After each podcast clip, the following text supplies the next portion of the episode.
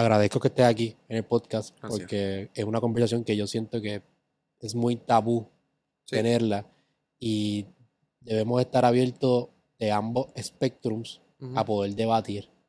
Eh, Yo, pienso que a poder conversar. A poder conversar. Definitivamente. Sí, pero de- debatir en el sentido de que yo pueda presentar mis puntos y tú los tuyos y... Sí, idea- ideas que sean diferentes, que puedan estar en la misma conversación.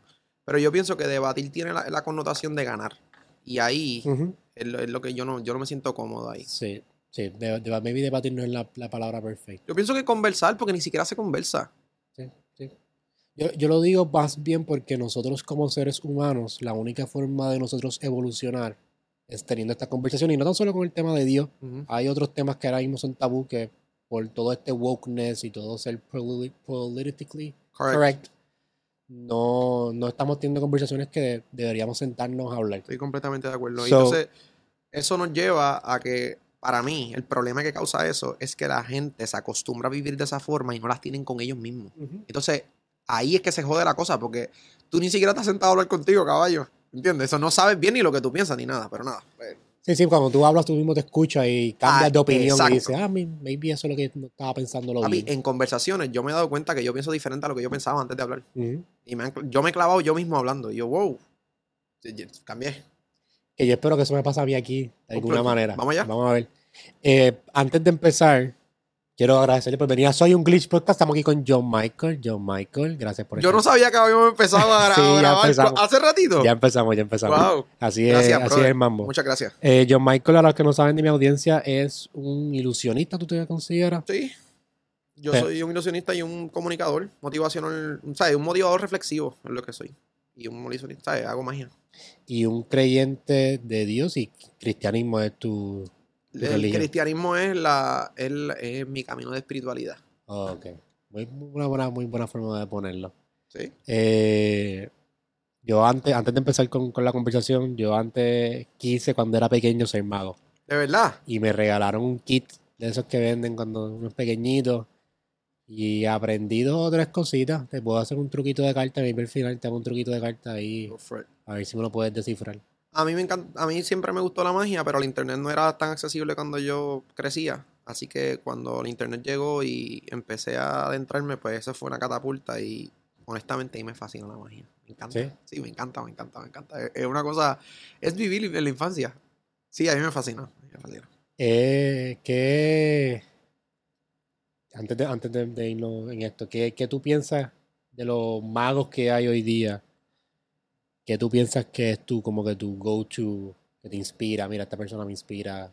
Honestamente, en el último tiempo ya los magos no me están inspirando mucho. Yo pienso, pues, por lo menos yo que no soy mago, yo no veo a alguien como que, como antes, David Bueno, David. Blaine, lo que está haciendo David Blaine eh, está fuera de control. Él está, tiene un show en Las Vegas ahora que probablemente el show más sacrificado de un humano en el- lo que existe de la humanidad. Tipo, el Sí, tipo pero él hace como unos stunts. so- él es un stunt artist Ajá. y un stunt illusionist también, más hace magia tradicional. So, anyways, este David Blaine está poniendo la magia en un estándar extraordinario. Sin embargo, a mí me encanta la magia, pero me siento incompleto solamente haciendo magia. So, he buscado inspiración en otros artistas, que en comunicadores, en gente que tiene ¿verdad? la audacia de comunicar ideas profundas de forma simple. Así que he buscado más inspiración en ese tipo de artistas recientemente. Eso no tengo ahora mismo una persona. ¿Cuántos años tú tienes, John Michael? 27. ¿27? 27 años. Ah, ¿Cuántos años tú me pones a mí? 33. ¡Diablo! Tengo que cuidarme mejor, de echarme cremitas en la cara. Yo- 20 24. Tú eres menor que yo. Sí, que- Pues está bien, a mí me ponen 35 y 36 años todo el Yo te tiempo. ponía eso. Por eso. Yo te pongo eso. 35, 36 Sí, yo años. creo que la barba también nos da un poquito de. Bueno, a mí. ah, ¿Qué voy a hacer? Esto es lo que tengo. Sí, sí, no sí. puedo hacer más nada. Pero 33, yo creo que es lo más alto que me han puesto a mí. Hacha, yo estoy curado de y me han puesto de todo. Mira, este, John Michael, quiero. Antes de empezar, quiero establecer por lo menos lo- el fundamento de, de la, de la conversación que vamos a tener. Yo me considero. No, no te hace lo que considero. Déjame primero con- contigo la pregunta que te voy a hacer, luego te digo de dónde viene mi, mis creencias. Cuando tú hablas de Dios, me dijiste que tu camino de la espiritualidad es el cristianismo. Cuando tú hablas de Dios, ¿a qué tú te refieres? Pues ese es el término más ambiguo, ¿no? Dios es el término más ambiguo, más coloquial, pero la fuerza, el espíritu, el origen, este, eh, el- la trascendencia, lo trascendental. Yo creo que para mí, yo hablo de Dios en lo que trasciende la experiencia eh, biológica. Puede ser. ¿Lo ves como una fuerza más bien? ¿O lo ves como, como lo pone en la Biblia en el sentido de un, un rey que está en los No, no, cielos? yo hice un video reciente de eso. Este, no sé si lo viste. Que Dios- el problema que nosotros tenemos al acercamiento a Dios es verlo como un humano. Entonces, decimos que Dios es espíritu constantemente y lo tratamos como un humano. Y eso yo pienso que es lo que distancia a mí. Y a mí, yo estudié teología de bachillerato. Y a mí me, me, me jodió demasiado eh, el, el- porque, porque ese, ese antropomorfismo de ver a Dios como un humano, yo no quiero saber de ese Dios, brother. Pero la Trinidad es Padre, Hijo y Espíritu Santo. ¿No estás de acuerdo con la Trinidad de Para mí es un tema eh, irrelevante? completamente irrelevante. Porque para mí eso es una conversación religiosa que no tiene nada práctico en mi vida y que no me ayuda ni me desayuda en mi relación con Dios. En lo personal. So, yo no. Lo estudié, claro, lo estudié y lo puedo hablar del tema. Y, ¿sabes? En mis tiempos de, de- de bachillerato tenía esa, ¿verdad? Pero en la actualidad no. mi- yo no quiero, yo no quiero hablar con cristianos conservadores, ni me interesa. Pero tú, tú te consideras, de la entrevista que yo vi, te consideras un cristiano conservador. Yo me considero cristiano, yo soy cristiano. Pero no creo que sea conservador ante el resto de la gente conservadora. Pero no me importa si soy conservador. Yo soy lo que soy y ya. Si eso es conservador o no es conservador, pues fine. Yo creo, en mi conocimiento, no soy conservador. Pero who knows? O sea, Eh, conservador es relativo a quién es menos y más. Sí, pues, sí, no- sí. Es muy difícil.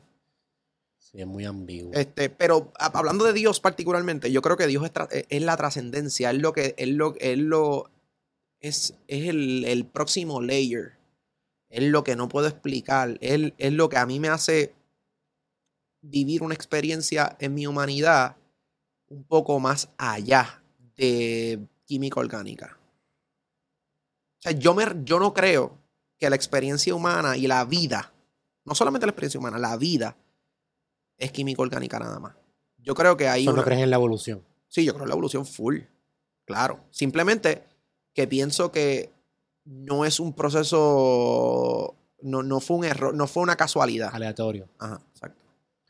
Pero no crees que nosotros, o sea, la- las religiones, cualquiera, ha evolucionado a través de los años. 100%. Y hay muchas cosas que ellos no ex- explicaban que Se- ahora se la adjudicaron a Dios. Se la adjudicaron a Dios. ¿No Claro. crees que todavía el posicionamiento de Dios o nuestra necesidad de creer en Dios es que todavía no hemos evolucionado lo suficiente para tener todas las respuestas? ¿O No. piensas que nunca vamos a llegar a esa respuesta? Eh, no sé si vamos a llegar a la respuesta y pienso que aún sabiendo las respuestas, porque hoy tenemos un montón de respuestas que no teníamos antes. Para mí, Dios no es algo que yo descubro o que yo le adjudico al no saber. Para mí, Dios es, es una experiencia.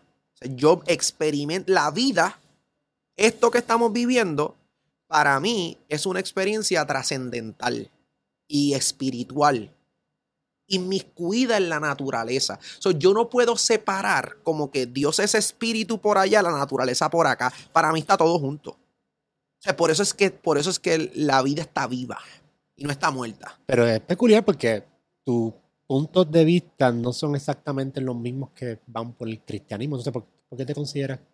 Porque Ah, Eh, gracias. Eso, es- eso es verdad. Yo soy, eh, esto, esto es más parenteísmo que otra cosa, ¿no? So, es porque las enseñanzas de Jesús y lo que Jesús, lo que Jesús predicó y la vida de él, yo no, yo, yo pienso, no estoy 100% seguro, pero yo pienso que Jesús no era un humano como yo, ni como tú. Esa es la razón por la cual yo soy cristiano.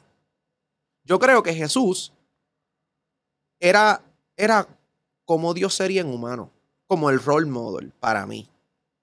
Entonces, pues por esa razón me considero cristiano. Sin embargo, lejos de pensar que el cristianismo es la única religión, la única forma de acercarse a Dios y que Dios solamente se ha manifestado en Jesús, nada de eso.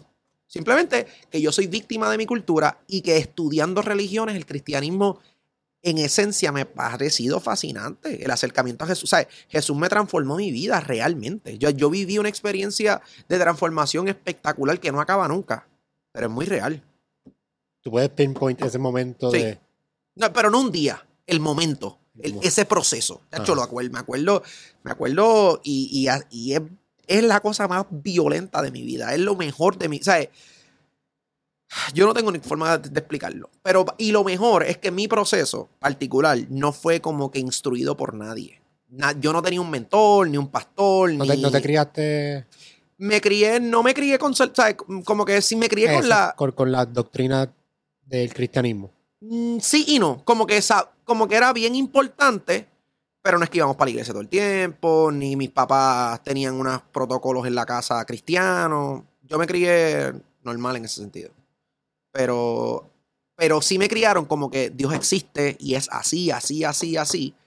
Y cuando se acordaban, pero. ajá. Sí, sí, sí. Y. Semana Santa se acordaban y... eh, eran em, eh, cristianos evangélicos, so Ok. no eran, no era tanto así como Semana Santa católico, sino era, no sé, por, por una fiebre o algo así, no sé. Una- le daban fiebre de ir a la iglesia, sí, sí. which is fine. Este, y yo recuerdo que a mis 16 años ya yo tenía, ya yo, yo me creí un adulto. Yo me creí un adulto toda mi vida. Y dije, espérate un momento, ¿qué hacen los adultos? Los adultos van para la iglesia. Y yo tenía carro a los 16. Soy yo solo. Fui para una iglesia que estaba por casa. Y me senté allí. Y yo tenía negocio propio los diseños. Yo me creía todo un don. Yo crucé mi pierna a mis 16 años así, a escuchar al pastor, porque para mí en mi mente era como un guille. Como que ya yo soy adulto, pero soy para la iglesia. Y iba los miércoles porque pensaba que los domingos era. Los domingos para la iglesia, papi. Los domingos yo tengo cosas más importantes. Pero un miércoles no, ¿no crees? Miércoles no, porque no, no sé. Miércoles iba, olvídate. Y iba los miércoles, empecé yendo los miércoles y mami decía, coño, este muchacho está yendo para la iglesia solo los miércoles. Y así fue conociendo. Después me mudé para San Juan, empecé en una iglesia en San Juan a conocer. Y ahí fue como que tuvo un proceso de transformación espiritual mayor. Y después me dio con estudiar y bla, bla. Y ahora pues estoy aquí. O sea, mi fe ha cambiado demasiado.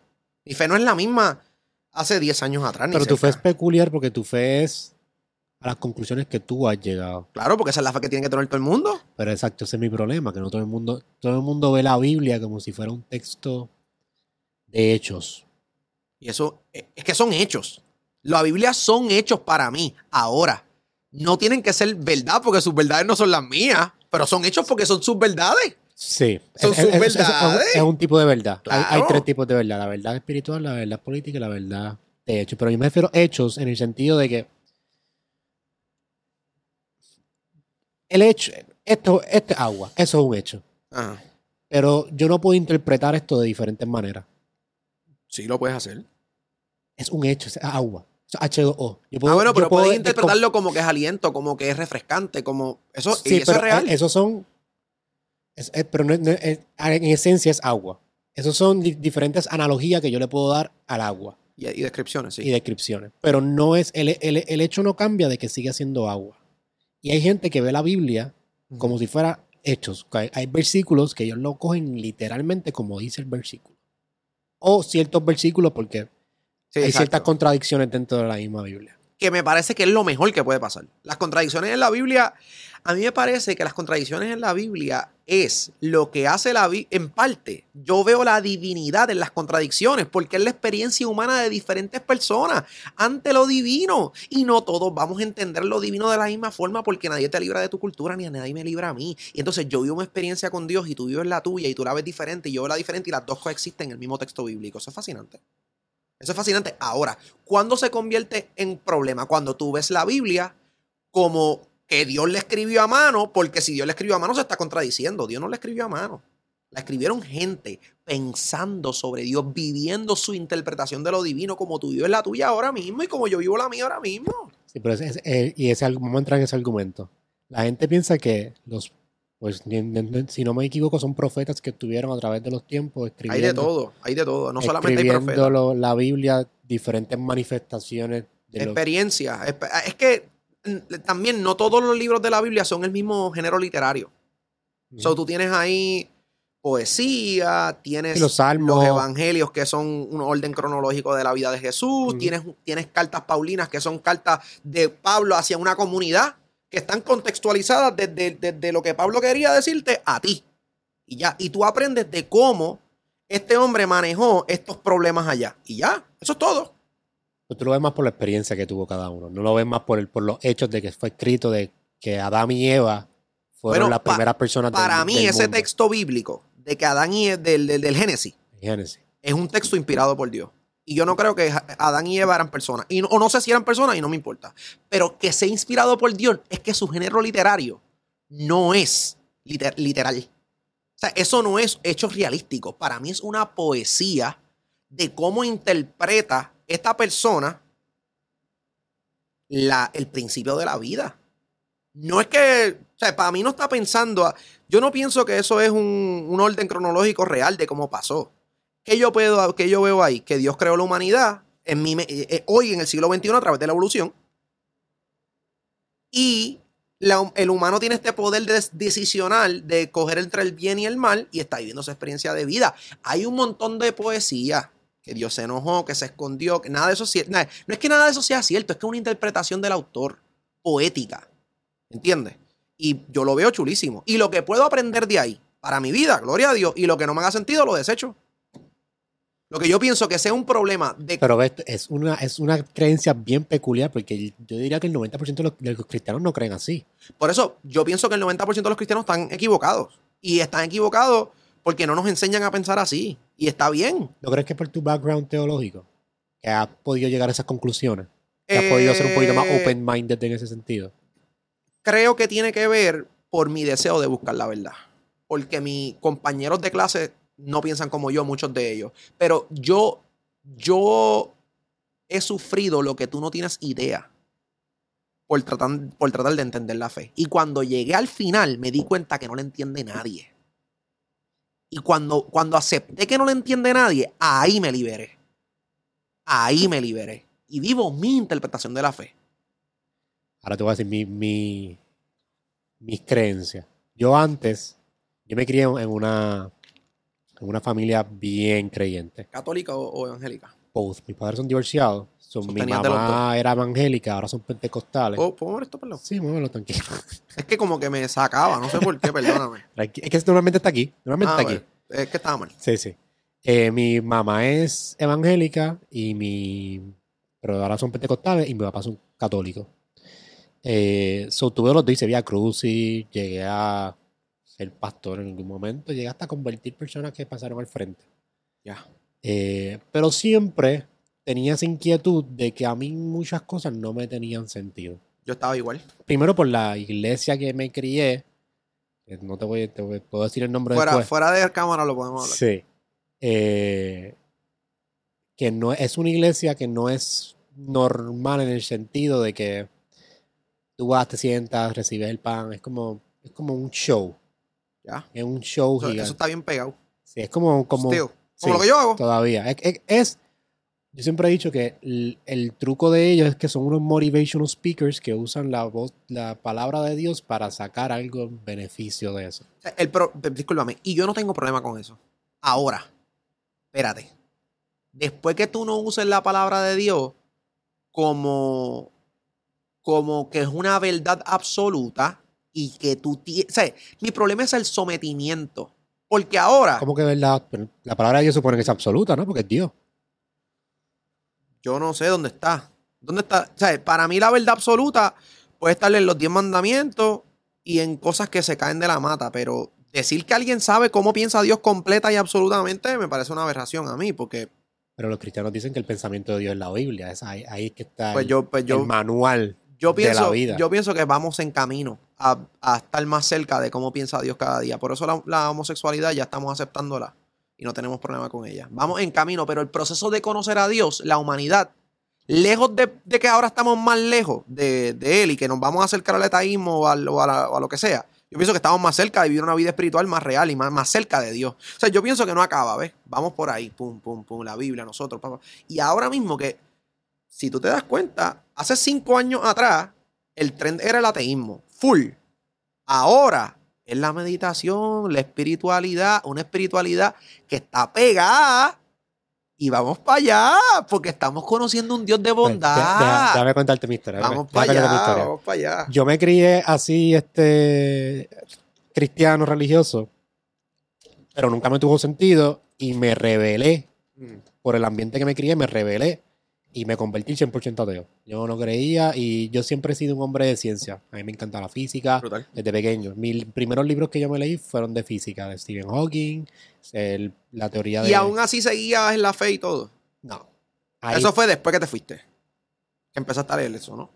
No, fíjate, seguía así, sí. Total. Por- por- pero era porque era la iglesia, como que iba y pues... Pero ya lo hacía Cultura. automático, no era como que algo que ya sentía yo de creencia. Ya me, me aferré mucho a, a la ciencia, a la física y todavía hasta el día de hoy me considero una persona científicamente orientada antes de tomar cualquier decisión.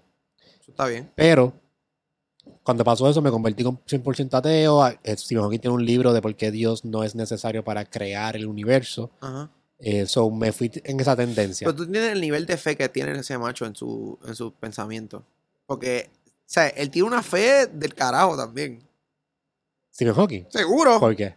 Porque, porque él está eh, vertido hacia, hacia, hacia lo que él cree que debe haber pasado. Porque la verdad es que nadie sabe. Es ahí, And that's completely fine. ahí fue que llegué a mi conclusión. Cuando dentro de mi experiencia como, como ateísmo, yo dije, pero es que esto es lo mismo. Yo estoy haciendo, yo creo que no hay nada. So, y, y se comporta como un culto el ateísmo hasta cierto sentido. Absolutamente. Por eso me considero ahora agnóstico, porque Claro. yo pienso que nosotros los seres humanos, en ese search de la verdad, y puede que cambie después, Claro. yo estoy en ese search de la verdad, yo quiero encontrar mi verdad. Y Yo quiero- encontré la mía. Pero tengo que decirte, y no quiero que te pase lo mismo. Yo caí en una depresión, caballo. De tres pares. De- la, la depresión más. Yo no soy un hombre que padece depresión, gracias a Dios, y no tengo problema con el que lo padece. Pero yo caí en una depresión de tres meses y medio. Me duró seis, siete, ocho, pero tres meses y medio casi sin salir de mi casa. Horrible. ¿Por qué? Porque cuando tú tienes la certeza de tu fe, de que esta es mi fe, y te das cuenta que tú mismo no la crees. Lo que tú llevas crey- creando, creyendo por años, yo había enseñado, yo, Sí, es tu identidad en cierto sentido. Exactamente. Y se te rompe. ¿Qué pasa? Por eso es que yo soy una persona que incomoda tanto a los cristianos. Porque lo que ellos tienen como algo certero, Los yo les doy un cantazo y yo sé lo que ellos sienten porque yo lo sentí. Y yo no quería escuchar gente hablando lo que yo estoy hablando hoy. Pero es lo que yo creo que es la verdad. So, tengo que ser vocal con lo que yo creo que es real, porque si no, más abajo se van a, O sea, yo quiero decirle a los cristianos que están sufriendo porque no les hace sentido su fe, que dejen de luchar con eso, que pueden tener una fe sin que haga sentido. Porque yo tengo fe en Dios. Y tengo una relación con eso, con aquello, con lo que sea, y no lo entiendo. Y no sé cómo es, y no lo puedo definir. Pero creo que está, y creo en la trascendencia, y la vivo, la experimento. Papi, la experimento de mil formas extraordinarias. Yo no creo que. O sea, y, digo, espérate, esto es emocional. ¿Y qué pasa? Porque Dios está en tus emociones, Dios está en todo y todo está en Dios. O sea, ¿por qué queremos separar la experiencia de la vida? Y si Dios diseñó todo para que no tenga que ver ninguna cosa espiritual ni nada, sino que esto todo, y esto, esto es parte de Él, porque estamos vivos. ¿Ves? En la biología de la vida, el mundo está vivo. Yo creo que Dios está ahí, en Él. ¿Por qué queremos, por qué queremos la materia despegarla de Dios como si fuese algo malo? Eso yo creo que viene de, de- de- de esta idea de que el de la carne. Porque la carne no, Dios sí. Porque también la, Joder, la iglesia y la Influyó Biblia demasiado. pues, tiene muchos, el tabú de masturbarte, el, el tabú del sexo antes del matrimonio, todo eso. ¿Quieres hablar de esas carne. cosas ahora? La tengo apuntadas, da, da- da- dame un momentito, dame un momentito. Este. Sorry, yo siento que estoy aquí un poco harsh, perdona. no, no, no, tranqui, De tranqui, me gusta, No me quiero gusta. ser, no quiero tampoco. me gusta, me encanta, me encanta, me encanta. Este. Ah, pues mi punto era que me considero agnóstico. Porque pienso que nosotros los seres humanos no tenemos la capacidad suficiente para poder llegar a esa conclusión de que existe o no. Pero me inclino más a la- al, al ateísmo en el sentido de que yo no pienso que hay una vida después de la muerte, yo no pienso que hay un cielo o un infierno, yo pienso que esto es y tú debes hacer lo mejor con lo que es esto. Yo entiendo eso que dijiste, pero quiero retar ese pensamiento. Cuéntame. Si, la, vi- si no hay vida después de la muerte y no hay infierno ni cielo, ¿por qué no podemos vivir esta vida que tenemos en una relación con Dios si queremos. En el sentido de que para mí, o sea, yo pienso con mucho respeto que tú estás arrastrando, que es inevitable, yo lo, yo lo arrastro también, cuéntame, no hay forma, que estás arrastrando el teísmo que aprendiste en la iglesia y ese es el que sigues rechazando. ¿Entiendes? Y por eso es que dice, yo me inclino más al ateísmo porque no creo en la vida después de la muerte, pero es que esa idea de que el teísmo tiene que ver con la vida después de la muerte es una, una idea de, que tú tenías antes. Pero en, un, en otro tipo de teísmo, por ejemplo, hoy yo no sé si hay vida después de la muerte. Hoy. Y no sé, y soy cristiano. Y quiero que haya vida después de la muerte. Pero no condiciono mi relación con Dios y mi fe a que haya vida después de la muerte, porque si no hay vida después de la muerte, esto fue lo que Dios quería, que no hubiese vida después de la muerte, porque mi fe, Dios diseñó la vida. Y mi experiencia de vida es una experiencia divina, cual vivo agradecidísimo de Él. O de eso. esto sería el equivalente al cielo. No, no sé, no, no, esta es la vida. Esta es la vida. Y Dios la quiso así. Y si no hay vida después de la muerte, es porque era lo mejor. Porque Dios lo sabe todo. Porque la poca bondad que yo tengo, Él me la ha dado. Y si hay vida después de la muerte, es porque eso era lo mejor. So, no sé y no tengo que saber porque yo soy humano nada más. Yo soy humano nada más. Esa pregunta, mi, responsabilidad como humano es hacer lo mejor que yo tengo en lo que tengo. Si hay vida después de la muerte, gloria a Dios. Si no hay, gloria a Dios también. Ya la vida esta es una razón para mí suficiente para vivir agradecido y, ser la mejor expresión de humanidad en agradecimiento a Dios, en agradecimiento a mí, porque yo pienso que Dios está en mí, Dios está en ti. So, Eso es un tema que me encantaría tocar más. So, yo creo que como Dios está en mí, Dios está en ti. Si hay vida después de la muerte, gracias. Si no hay vida después de la muerte, gracias como quiera. Este, o sea, si mañana me matan, caballo, yo viví. Tú sabes las cosas espectaculares que yo he hecho. Que las disfruto. Que, que, ya, esto es un regalo. Esto es un regalo glorioso. For me, it's enough. Y, le, y vivo, le, doy gracias a Dios por esto. Gracias. Esto no es un chiste para mí, esto no es una casualidad. No es, no, no somos un producto de, del azar. Para mí, hay, para mí hay la trascendencia y vivo agradecido de esa cosa. Mencionaste que nosotros somos Dios. Ah, que Dios está dentro de nosotros. Que Dios está en nosotros. En nosotros, está bien. De ese pensamiento quiero, quiero abarcar, porque sí tengo mis tendencias de ateísmo, pero he tenido otras experiencias más profundas de cuando he ido creciendo. Y también se la, se la doy mucho a, lo, a los psicodélicos. Yo pienso que los psicodélicos me han podido abrir la mente un poquito más en mi mundo espiritual. Brutal. Y ahora estado más inclinado a esto del zen, de la meditación, del trend que está pasando ahora mismo, de... Y vamos para allá de cabeza. Sí. Pero, pero, a trote. A trote. Pero pienso que... Mis hijos van a ser unos yogis. Yo sí, sí, mis hijos también. Mis hijos van a ser unos yogis. Eh, yo pienso que, aunque yo tenga esa inclinación espiritual que estoy desarrollando ahora, no se traduce a mi vida este, de la realidad. O sea, la realidad es una cosa y mi experiencia. Hay dos universos. El universo que tú y yo estamos viviendo ahora mismo y el universo interno que tú tienes. De ese universo, yo pienso, más inclinado a la física, que nosotros estamos hechos de los mismos componentes del universo. O sea, el mismo material que tú, tú estás creado, el mismo material que están hechos las estrellas, el sol y los planetas. Y el mismo material que estaba hecho cuando pasó el Big Bang, los mismos componentes, los mismos elementos. Por ende, nosotros los seres humanos somos una expresión del universo manifestándose como un humano por un ratito. ¿De acuerdo? Si yo creo que. ¿Tú crees que Dios creó el universo o tú crees que Dios es el universo? ¿Cuál es tu pensamiento? Por lo menos yo creo que Dios es el universo. Si hay un Dios, que no creo en un Dios, pero si hay un Dios, Dios sería el universo. Y si yo, el universo está compuesto de lo que yo soy, entonces yo soy Dios hasta cierto sentido. Bueno. Y ahí me puedo basar en la Biblia, en que nosotros fuimos creados. Imagina semejanza. Pues yo creo, la forma para mí de definirlo es que Dios está en todo y todo está en Dios. Por ende, Dios está en mí. Y a mí... Pero no te hace eso es que yo soy Dios y yo soy el the kingly sense de que Claro, yo soy el que claro, tomo las decisiones y me creo yo el próximo Jesús. Es eso. Ajá. Es que yo soy una expresión de Dios. Poniéndome que, que creo en Dios. Si Dios eso, pero- existiera, ajá, yo soy una expresión de Dios, por ende yo me comportaría como se comportaría Dios. Pues para mí, ahí, ahí yo escucho eso y para yo saber cómo se comportaría Dios, yo veo a Jesús. Si yo quiero saber cómo Dios se comportaría, la vida de Jesús. Eso es lo que yo hago. Y la vida de, yo, y vivir como vivió Jesús está cabrón. Es difícil. Es difícil.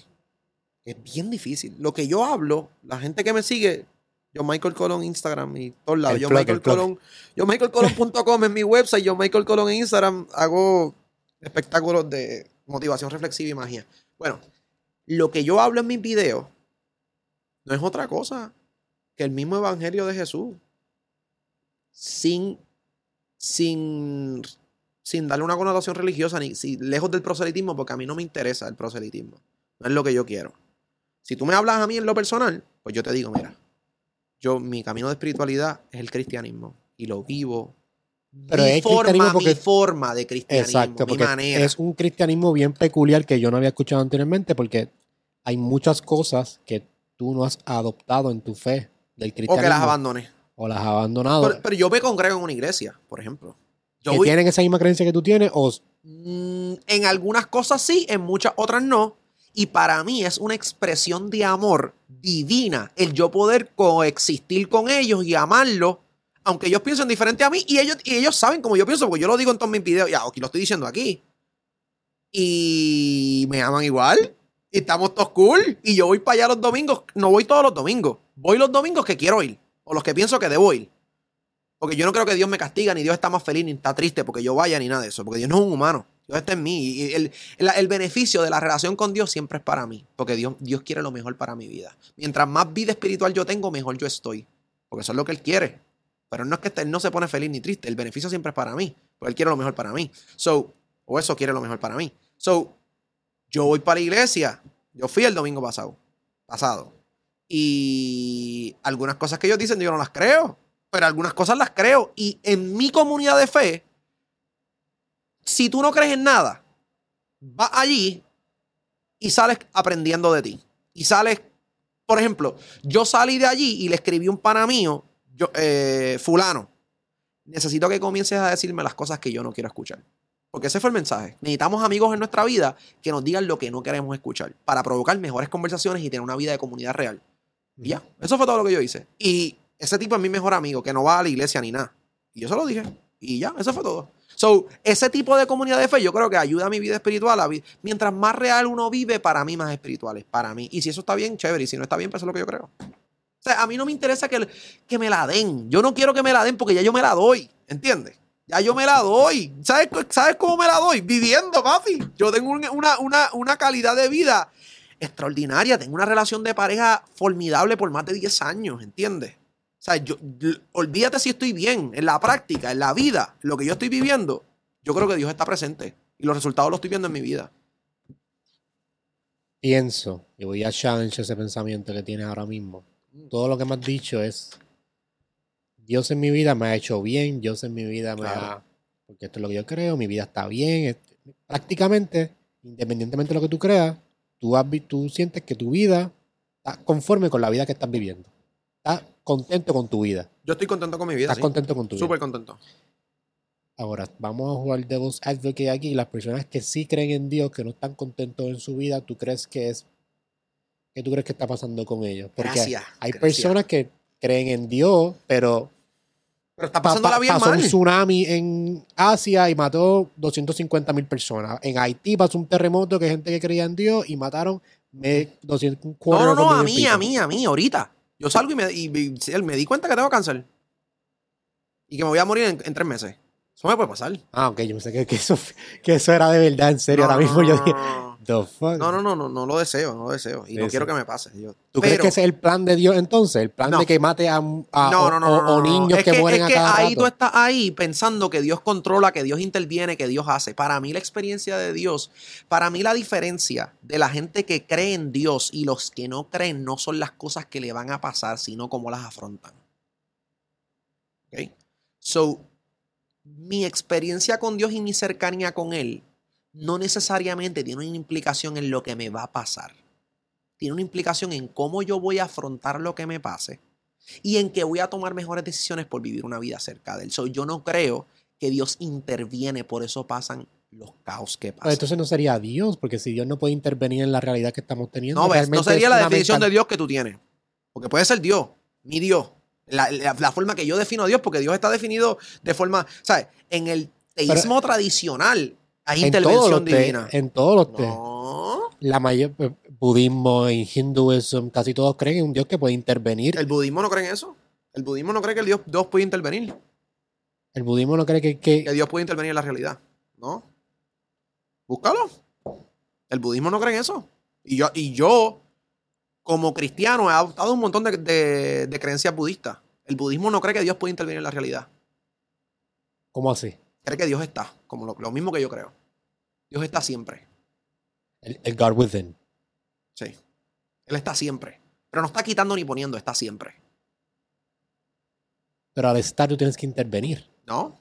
Tú puedes estar aquí sin hacer nada. O sea, estando contigo. Yo voy a estar, o sea, yo creo que Dios, Dios en mi sufrimiento está conmigo. Dios en mi alegría está conmigo. Dios en todo está conmigo. No está quitando ni poniendo. ¿Por qué? Ahora, espérate. ¿Por qué no está interviniendo? Yo no tengo idea. Yo no sé por qué no está interviniendo. O porque no puede, o porque no quiere, definitivamente. Una de las dos. Pero ¿por qué? Yo no sé. Yo no sé por qué Dios no interviene en la realidad. Yo me Pero rehuso. interviene en tus pensamientos como quiera de poder. Porque tú dijiste que Dios interviene en tu manera de manejar las cosas. No, inter- no interviene en tu. Eh, eh, ok, te voy a explicar. Déjame explicarte como yo lo creo, porque- Ok. para que no me la interprete. Pues tú tienes est- este vaso aquí, ¿verdad? Esta es tu vida. Ujú. Mientras más tú cultives tu vida espiritual, más oscuro se pone. Debería ser más claro, pero whatever. Eh, claramente no es como suena. Este, eh, digamos que yo fomentar mi vida espiritual, le echo una gotita negra y mientras más vida espiritual tenga, más negro se pone el agua. Pues mis decisiones van a cambiar porque ya mi agua está más oscura y entonces ya cuando tú la pones frente a la clara se ve diferente, ya no tolera tanto el sol, etcétera, etcétera, etcétera. Pero interveniste poniendo. Sí, yo. No Dios. Porque yo fomenté mi vida espiritual. Dios siempre está en el mismo lugar esperándote. Siempre está ahí. Siempre está en el mismo lugar. Siempre porque está siempre. Eso es lo que yo creo. Ahora, Pues lo ves como una fuente de espiritualidad correcto. que tú puedes incorporar en tu vida. Que siempre está en tu vida y tú puedes atenderlo. Sí, como si fuera un grifo. Puedes subirle- atenderlo, sí. puedes- ate- a- eh, inclinarte hacia él. Inclinarte hacia él. Mirarlo.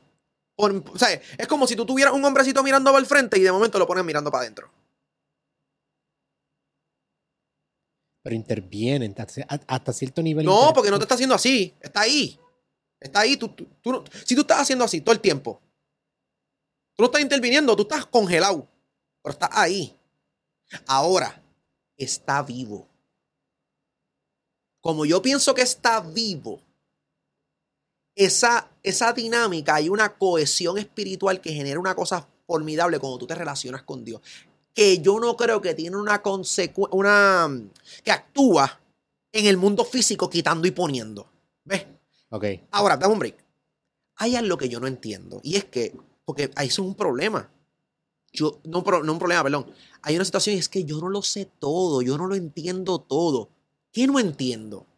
Que en mi creencia, Dios no interviene quitando y poniendo, quitándole este tumor a este, haciéndole, abriéndole la puerta a aquel y el otro y el otro. Pero tengo que decirte que en mi experiencia de fe he conocido muchos testimonios y muchos casos que yo no entiendo, que yo, que yo me rehuso a pensar que Dios decidió que sí en ese momento. So, como, como no pienso que fue un poder decisional de Dios, diciendo, vamos a sanar a esta, que este se joda, vamos a sanar a este, que este se chave. No, como yo no pienso que es así, yo he llegado a pensar que tiene que ver con uno, que uno puede provocar los milagros. Que la- el, el poder de que tenemos por dentro, que es de Dios, Por eso, pues, ahí viene el punto. Nosotros somos Dios hasta cierto sentido. Porque lo por- por- y eso, eso es bíblico. Eso es bíblico. Porque tú tienes el Espíritu Santo por dentro. So, esa es su interpretación, ¿no? So, which is Ajá. fine. Todo el mundo tiene la suya, ¿entiendes? El budismo tiene su interpretación, el, el, el, el Islam tiene su interpretación y así, y así sucesivamente. Pero, como yo, me, yo no creo que Dios decide que sí y que no, yo he llegado a pensar que entonces puede tener más sentido esto de las cadenas de oración y este tipo de cosas, no porque hicimos que el brazo de Dios torciera, sino porque es un mover espiritual. Pero, pero Who enton- knows? No pero sé. entonces tú, No sé. tú te consideras una persona que sigue a Jesús. Sí, Jesús ¿Tú crees que Jesús es una expresión de Dios? Que fue Sí. hablamos ahorita. Jesús intervino con Lázaro cuando lo Ajá. resucitó. Eso fue un- uno de sus milagros. sí. ¿Tú crees que eso pasó o eso no pasó? ¿Crees Yo que Lázaro yo- mismo se levantó? No, no, no, no, no. Yo creo que pasó. Y si no pasó, no cambia mi fe. Pero. Pero creo que puede haber pasado. Sí, creo que pasó. No sé, no estoy seguro, no estaba allí. ¿Pero crees que Jesús hizo sus milagros? No estoy seguro. Y no me importa. Jesús para mí, el valor de Jesús no son en las cosas milagrosas que hizo. Eso no lo hace Dios para mí. Eso contribuye. Pero mi fe en Jesús no está puesta en sus milagros. Esa es la parte flashy. Eso es lo que le gusta a la gente. Ese es el entretenimiento. Tú, tú viste que lo levantó. Va, va, va, va, va. Eso dura un ratito. Cuando tú te vas para tu casa, ya tú no estás pensando que Jesús levantó un muerto. Tú estás pensando en qué va a hacer Jesús en tu vida. A mí no me importa si Jesús le- levantó a Lázaro. A mí me importa que Jesús me enseña a amar a mi prójimo todo el tiempo. Y eso está bien difícil. Y Jesús me enseña a que los pobres son importantes. Y eso está bien difícil. Esa es, la, es para mí, ahí es Dios. En los milagros, quizás los exageraron, quizás los hizo, porque él lo... Y yo creo que los hizo, pero si no los hizo, no me importa. Es que, es que me, me interesa tanto tu, y tu pensamiento, porque es bien peculiar. Nunca había escuchado a una persona del Dios, cristianismo brother, que, Dios. que tuviera el, el open minded porque adaptas diferentes cosas de culturas y creencias a lo que la verdad que tú quieres encontrar. Sí, y no, no es eso, que yo me creo que esta es la dura de verdad.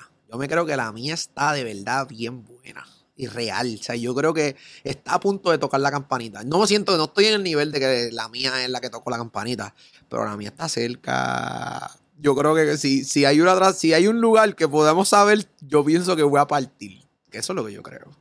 ¿Tú crees que el universo, que Dios creó el universo o Dios... Dios- ¿qué ¿Piensas que el universo tuvo un creador? ¿Lo ves como un creador?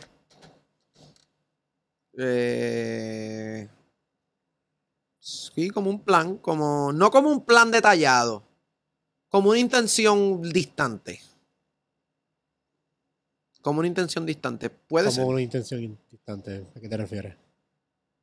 Pues con eso mismo, con una intención profunda sin tener todo descifrado. Yo no creo que Dios sabía que se iban a formar la guerra y lo otro, que tenía, sabía todo, que lo iba. Yo no creo. Pero crees que lo creo. Sí. Pensadito. ¿Sabes? Como que yo creo que el universo tiene una fuerza inteligente o una fuerza intencionada.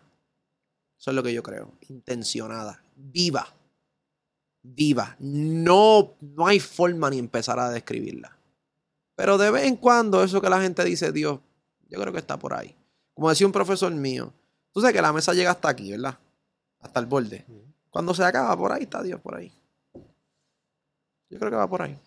Pero hasta aquí el borde me imagino que es lo que conocemos. el conocemos, el conocimiento. Sí. Pero ese conocimiento, como te dije, siempre está evolucionando.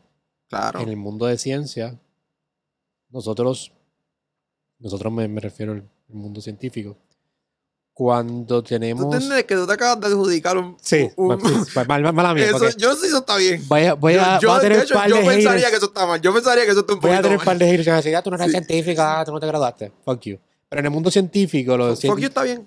Sí, aquí sí. Ok, está bien. El fuck you, but motherfuckers. Bien. Este, en el, en el mundo de ciencia, de lo que yo he podido entender, cuando tú descubres cosas, no, por ejemplo, la, la teoría de, de Newton, que era la teoría de gravedad, las leyes de Newton realmente, él creía que estaba descifrando la mente de Dios, que eso era como Dios funcionaba. Claro. Newton era, Newton era cristiano.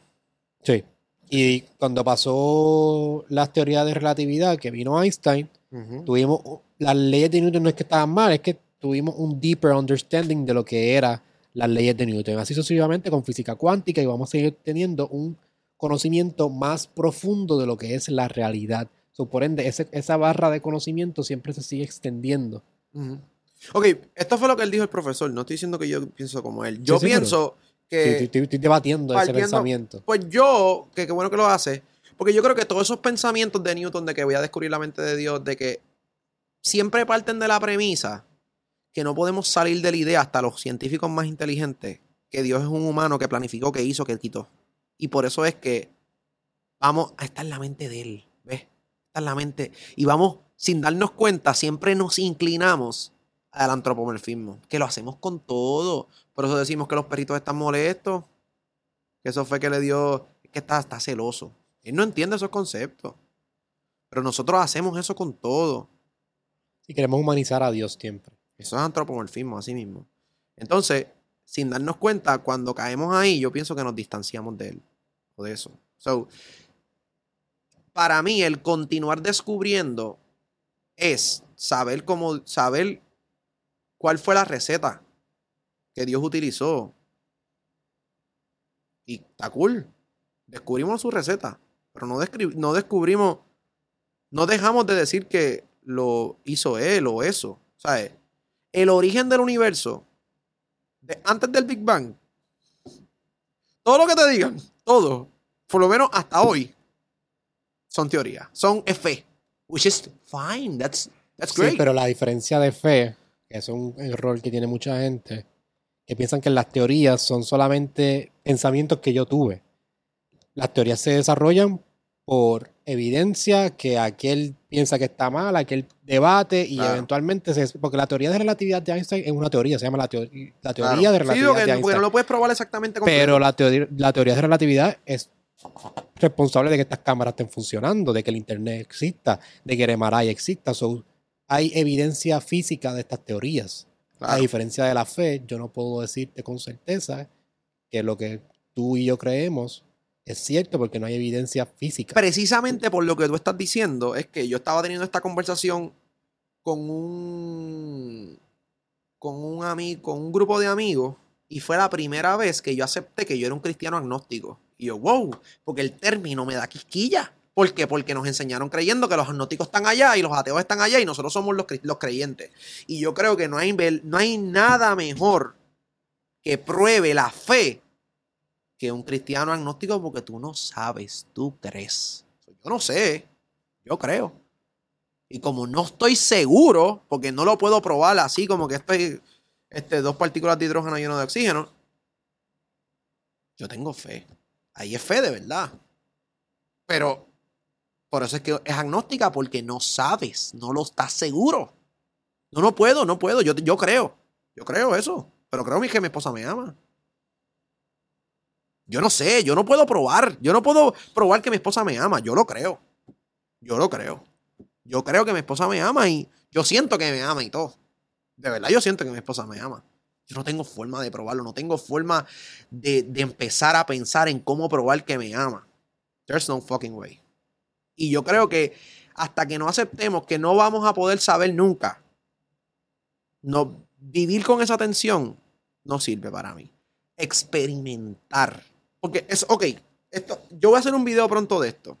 Hay un problema, y quiero que se enteren ahora, hay un problema con la acumulación de información. Y es que como tenemos tanta información en YouTube principalmente, cuando tú quieres hacer algo, quieres emprender algo, quieres pensar sobre algo, vas a, YouTube.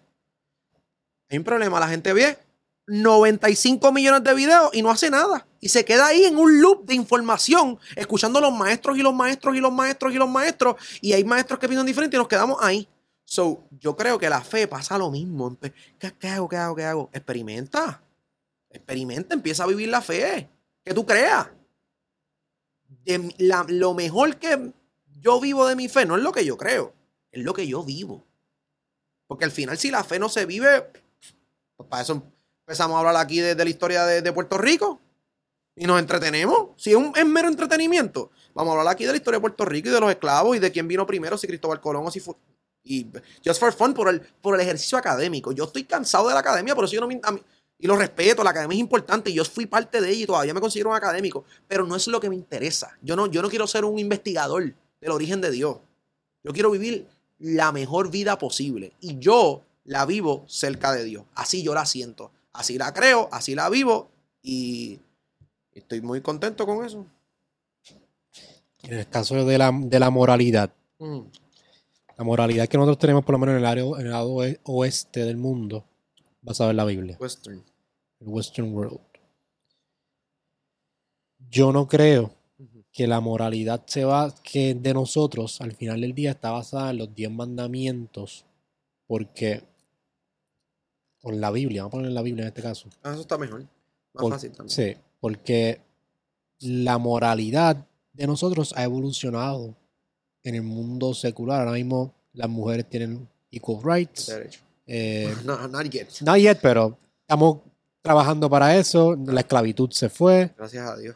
Hasta cierto sentido, porque hay todo tipo de esclavitud ahora, pero no hay esclavitud este, contra una raza en específico, que en algunos versículos dice que sí, que está bien, en otros versículos dice que no. ¿De acuerdo? Entonces, ese es mi argumento principal contra la, contra la homosexualidad. By the way. Ese argumento de la La, esclavitud. la homosexualidad también, exacto. Yo le digo a todos los cristianos que lo mismo que pasó con la esclavitud es lo que va a pasar con, lo- con la homosexualidad. Lo mismo. La iglesia va a terminar abrazando la homosexualidad. Pues la moralidad no depende de la Biblia. No. No. Depende de Dios para mí. Pero, como la experiencia de Dios evoluciona, pues. Pero Dios no evoluciona. No. Dios es algo constante. No sé. Puede ser que sí, puede ser que no, porque la vida evoluciona y él es parte de eso. No sé. Yo creo que, o sea, creo que es mi tendencia al teísmo tradicional pensar que no evoluciona, pero puede ser que sí. Ve, ahí me acabas de clavar con algo que yo no había pensado nunca. Puede ser que Dios evolucione, puede ser que no. No sé. Pero no sé si se puede saber. Perdóname. Ah, Me tengo que parar el micrófono. sí, sí, tranquilo. Ok. Es que yo no me gusta tener nada en medio. Iván. Discúlpame. Ajá. Este, Eh, ¿No pero- crees que Dios evoluciona? Dios, Dios ¿Crees que Dios evoluciona entonces? No sé, no sé, no puede, no sé, no, no, no sé ni cómo empezar a pensar en ese pro- en eso. No sé, mi mente se me atrofia cuando empiezo a pensar que en un Dios evolucionando o sin evolucionar. No sé, pensaría que no, pero no sé, y no me, no tengo como ganas de saber eso. Este, Pero entonces, pero, pero, pero la- moralidad, que, que creo es lo más importante, perdóname. Eh, yo creo que la moralidad, sí, sí Dios es la fuente de la moralidad. Yo creo que sí. Sin embargo, en la Biblia estamos conociendo a Dios. Por eso es que yo pienso que hay una fuente de la moralidad en la Biblia, no termina. Y el humano, si se acerca a lo divino, encuentra el bien y una moralidad saludable. Eso es lo que yo creo. ¿Crees en el infierno? No, nunca, ni cuando fui cristiano conservador. Por lo menos eterno no. ¿Por qué no? Porque yo, la poca bondad que yo tengo, yo siento que Dios me la ha dado. Y yo no pusiera a nadie en el infierno por la eternidad. Imagínate Dios que es lo, más, lo mejor que hay. Si yo sé. Ese es mi argumento, porque yo que soy papá, yo soy papá. Ay, papá. Yo no pondría, si Dios es mi padre, yo no pondría a mi hija bajo mi hija puede ser lo peor del mundo. Ah, Pero por la eternidad en un infierno nunca. Yo jamás la pondría. en el Nunca, nunca, infierno. nunca. Además de que. Eh, no, no. eh, es nonsense. Yo creo que. No. Quizás haya. Quizás no me molestaría algo para, para que tú pagues y, y te levantes y Como sigas un purgatorio. caminando. Ajá, pero no, no, no, no sé si eso existe ni nada. no. Yo, yo a veces pienso que.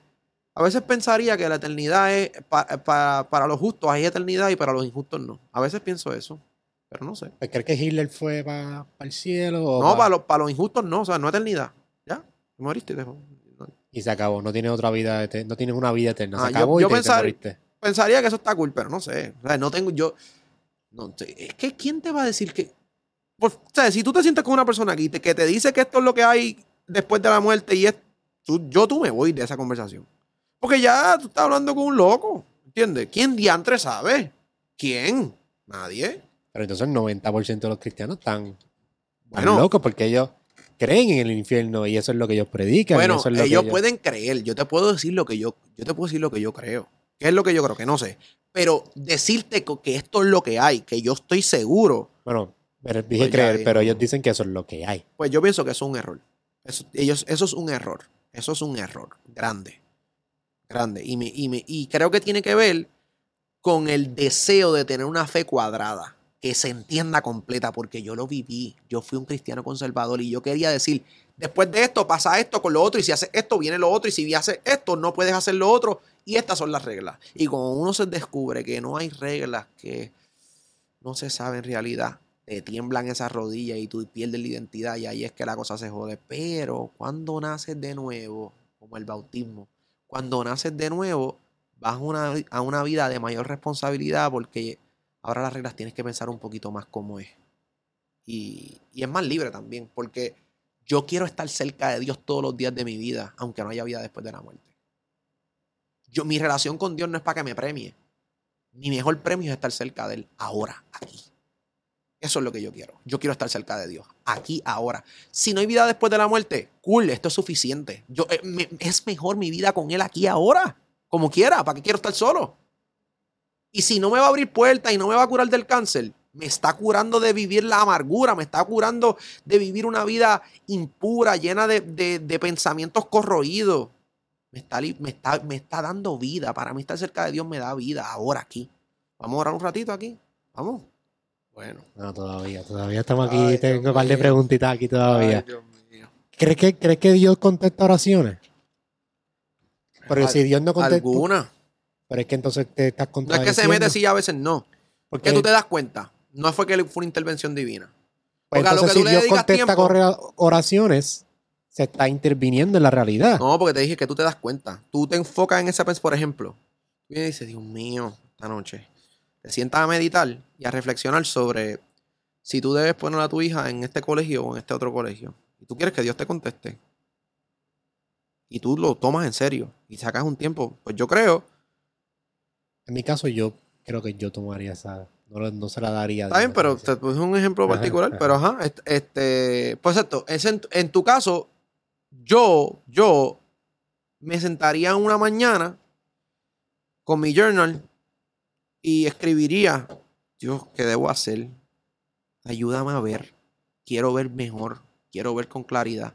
Y yo creo que mis pensamientos se pueden, no porque él intervino, sino porque yo me viré hacia él. Pero eso es lo mismo ni un mecanismo que tiene la meditación. Y eso es algo que está probado científicamente, que la meditación, que tú lo pones en un estado mental. Por eso. Pero no tiene que ver con Dios. Yo lo puedo escribir con la ciencia. Ah, pues, pues ahí está. Yo no creo que Dios es algo distante de la vida real. Él está. O sea, esta idea a to cojón de querer poner a Dios por allá, que no puede ser no puede ser tangible, no puede ser una experiencia científica. ¿Por qué? ¿Por qué las, por qué la Porque las religiones lo han puesto así. Ese es el problema el problema. El problema es que lo, han, que lo han puesto algo distante, espiritualidad y la realidad. Ese es el problema, porque Dios no puede ser parte de la realidad. tú sabes lo brutal que es la realidad y eso y para mí es, divina. Entonces, no. ¿qué, interpretación teológica lo pone como parte de la realidad? Como parte de la realidad. ¿Qué religión lo ve como parte de la ah, realidad? Ah, el panenteísmo. El, bueno, el, el panenteísmo no es una religión, es, una, es un punto de vista teológico. Dios está en todo y todo está en Dios. Yo tengo una de las bestias de este país. Una de las bestias de este país que él nunca te lo va a decir, pero invítalo, que sabe. Yo, soy, yo sé esto. Ese sabe 60 veces lo que sé yo. José Valentín, lo puedes traer para acá. Un animal. Él es panenteísta y es un biblista del carajo. Es un biblista. Yo soy un poquito de la. Yo, yo soy un niño. Esa es la bestia. Y se empezó como un cristiano tradicional y es un panenteísta volado. ¿Sabes? increíble. Cuando yo caí en la depresión más profunda, eh, yo tuve que decirle, papi, yo estoy pasándolo, o sea, casi llorando. Y escucharlo era increíble. Escucharlo era increíble. So, eh, él es panenteísta y su camino espiritual de Jesús es más o menos bien parecido a lo que yo pienso. Bien, bien parecido, pero con mucha más información que yo. O sea, él, es un doctor, pero se ve como un chamaco, pero es, es otro nivel, otro nivel de pensamiento y es puertorriqueño. Coge a los Hacho, se va, a sentir que le estoy haciendo mucha admiración, pero es que tú sabes que la tiene, tú lo sabes. Si él, quizás vea esto porque me Cuando, si lo estás viendo. José Valentín la bestia. Tienes cita aquí, escríbeme. José, José Poli Valentín, papi, te estoy diciendo, no hay break. quiero hablar contigo. Y yo cogí par de gente, par de gente que cogió clase con él decía es que no hay break. Lo que pasa es que no lo quieren mucho los en los seminarios porque es muy, está muy por arriba. Entonces, pues, si yo empiezo a decir esto, los seminarios conservadores, ¿qué tú crees que van a hacer? ¿Me van a votar? Sí, sí, sí. Te quiero aquí, José Valentín. La bestia, la bestia. Yo te, voy a, yo te voy a dar la info para que le escriba. Él va a venir para acá y va a romper porque, nada, él no es un tipo de los medios ni nada. Cuando ese macho habla, bueno, él habla en la Intel. Y la gente de doctorado se cagó encima. Y yo, ¿qué carajo es esto? La bestia. Te vas a dar cuenta. Dale. Me gusta, me gusta. Te tengo tres preguntas antes de irnos. Sí, dale, dale. Quiero, quiero que la apunte de, allá, lo que allá. estábamos hablando. Sí, sí, sí. La masturbación, ¿qué piensas de eso? Con su relación con Dios. ¿Dios te, te condena a que tú te masturbes? Tú, estás, tú, tú, tú quieres. Espérate, vamos a, vamos, a, vamos a hacerlo sin chocarnos la mano para, que, para poder. por Ok, si, para- si para lo clickbait, cogemos un clipcito, si lo cogemos para un clipcito. Ok. ¿Tú crees que... Ahora, ¿tú crees que Dios te condena por masturbarte? No. Te, con- te condenas tú si te haces adicto a la pornografía.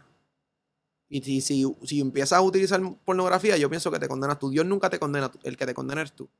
A una vida sexual des- desenfrenada, si es así. Si es una vida sexual saludable, pues perfecto. ¿Y el sexo antes del matrimonio? el sexo antes del matrimonio pudiese ser pecado.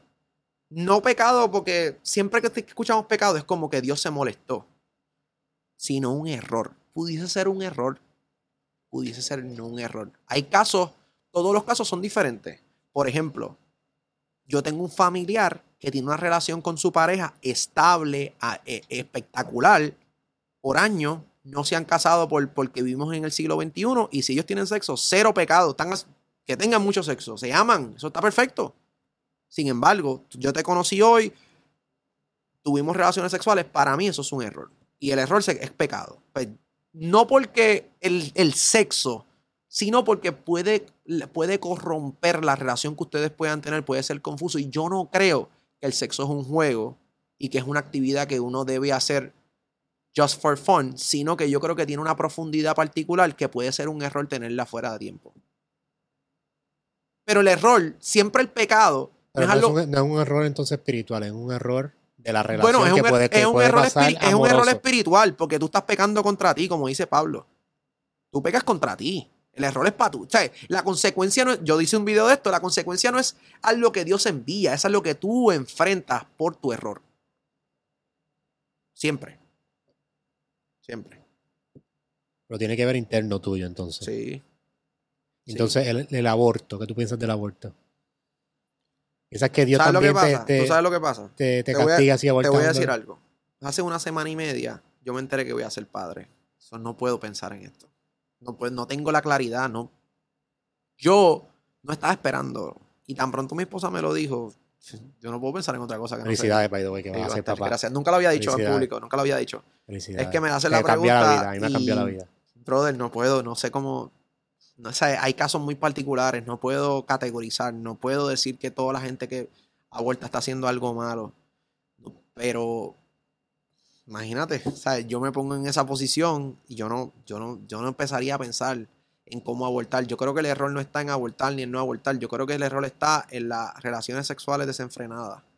Ahí está. Yo creo que si nosotros controlamos la sexualidad, el tema del aborto no sería un tema, porque en mi casa. Pero controlar la sexualidad sería ponerlo como un tabú, ¿no?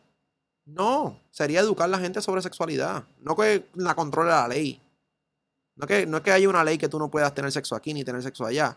Sino que la, educa- la, la humanidad camine hacia una sexualidad organizada. Y no organizada en el sentido de que hazlo aquí, hazlo allá, bla, bla, bla, sino llena de amor, estable, bien. Porque. Pero piensas, por ejemplo, si una joven de 14 años Ajá, fue violada y tuvo un bebé, la preñaron, piensas que debe tener, ella debe tener ese bebé.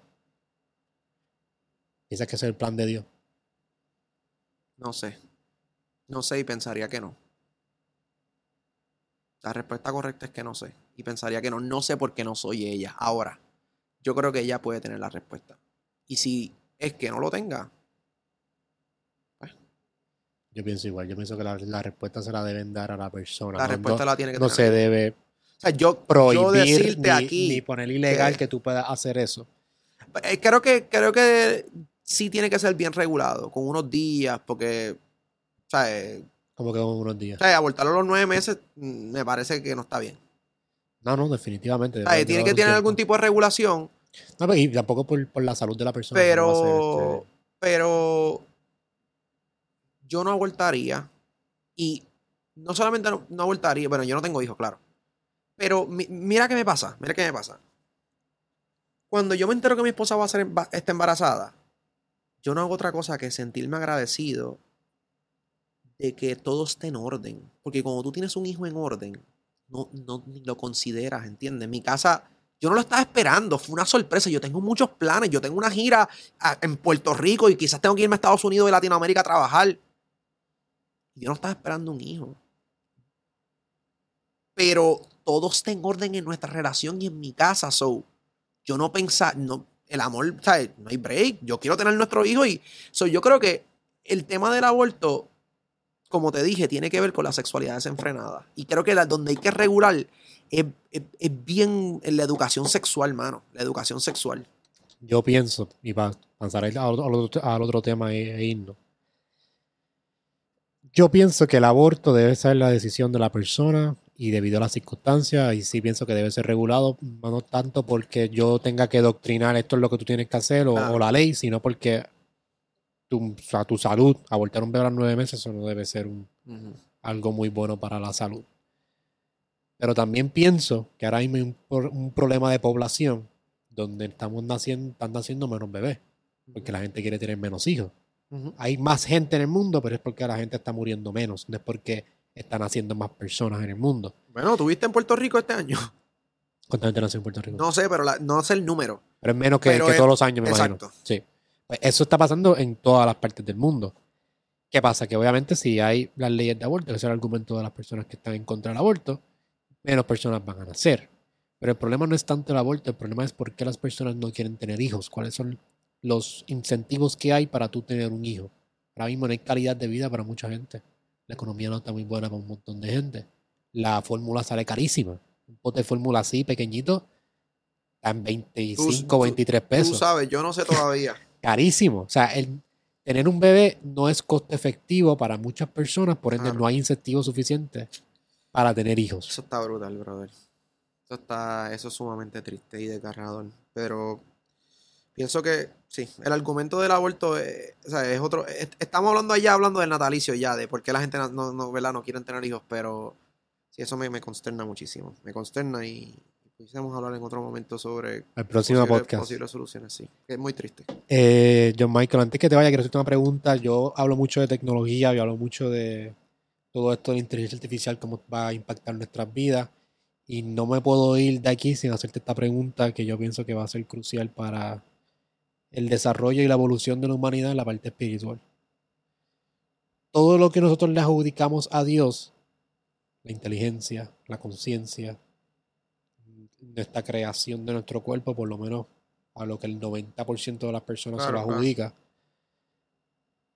Poco a poco con la tecnología la hemos podido ir recreando. Ahora mismo la inteligencia artificial, eventualmente, estamos viendo cómo se sigue desarrollando y va a ser hasta consciente, hasta cierto sentido.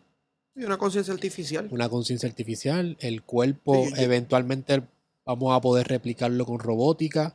Ahora mismo, tener- ahora mismo tenemos prótesis que tú te puedes poner en un mundo tan avanzado tecnológicamente, con todo esto que está pasando de inteligencia artificial, de la robótica, de computadora, ¿dónde encaja Dios? ¿Cómo Dios puede seguir permaneciendo cuando todo lo que le adjudican a Dios, todo lo surreal y lo espiritual, puede ser recreado artificialmente? Contestarte una pregunta del futuro en el pasado, a mí me parece un, brinco un poco arrogante, ¿no? Yo creo que el mundo ya está lo suficientemente avanzado hoy en día. Y hoy, como está, yo creo que sigue habiendo espacio para la trascendencia. En el futuro, cuando lleguemos allí, te puedo contestar dónde, está, dónde hay espacio para Dios. Pero te puedo contestar dónde hay espacio para Dios hoy. No puedo contestarte co- dónde, dónde va a haber espacio para Dios porque sería una alegación. Yo creo que no va a haber nada que reemplace la experiencia humana. Entonces la experiencia humana se vive a Dios. Las, los avances tecnológicos para la mejor calidad de vida, para mí son instrumentos de Dios para nuestra vida y nuestra capacidad de poder seguir creando. Y yo pienso que eso nunca se debe tener. Sin embargo, la esencia de la vida, para mí, en, en la esencia de la vida, para mí siempre va a haber espacio para Dios. Eso es lo que yo creo hoy. So, no. Que nosotros sepamos cómo Dios hace las cosas no significa que Dios, que Dios no las hizo. So, que nosotros podamos empezar a replicar. Para mí, es que somos tan inteligentes porque somos a su imagen y semejanza que podemos seguir construyendo. Pero Dios está, porque sabemos cómo lo hizo. Y che, que está duro. Mira todo el tiempo que nos ha tomado hacerlo. Está bien duro. Brutal. Brutal. Pero creo que la esencia de la vida siempre va a haber espacio para él. Eso es lo que yo creo. O para eso. Para, para la trascendencia. Para. Para. Para el más allá. Para el más allá, que, que es en el más acá. Que es tan raro y tan difícil. Pero mi intención ni mi plan es entenderlo ni para mi vida ni para la tuya mi intención y mi plan es vivirlo. Y como yo lo vivo hoy, no necesito más pruebas ni nada. yo, yo estoy sumamente satisfecho como lo experimento ahora mismo. Y quiero seguir experimentándolo. Michael, gracias por darte la cita y hablar de estos temas. Como te lo dije al principio, agradezco un montón que te sientes aquí a poder compartir ideas y la pasé tremendo. De verdad. Tremendo, tremendo. Un eh, gran entrevistador. Gracias. Era un gran entrevistador. El tipo de paciencia que tiene y como no le quitan los ojos de encima a la gente, es muy admirable. Gracias, hermano. Gracias. Gracias a ti por darte la cita. Por favor, di aquí tus redes sociales. Eh, John Michael Colón en Instagram. J-O-H-N Michal. ¿Tú lo puedes poner? Sí, John Michael Colón en Instagram. John Michael Colón en TikTok. Acabamos de comenzar. JohnMichaelColón.com es el website. John Michael Colón en YouTube y Twitter, John Michael CLN. Perfecto. So, gracias por todo, mano. Gracias por el tiempo. Y si lo vieron completo, pues espero que se lo hayan disfrutado. Sí, si llegaron hasta aquí, no se olviden de suscribirse si están en YouTube.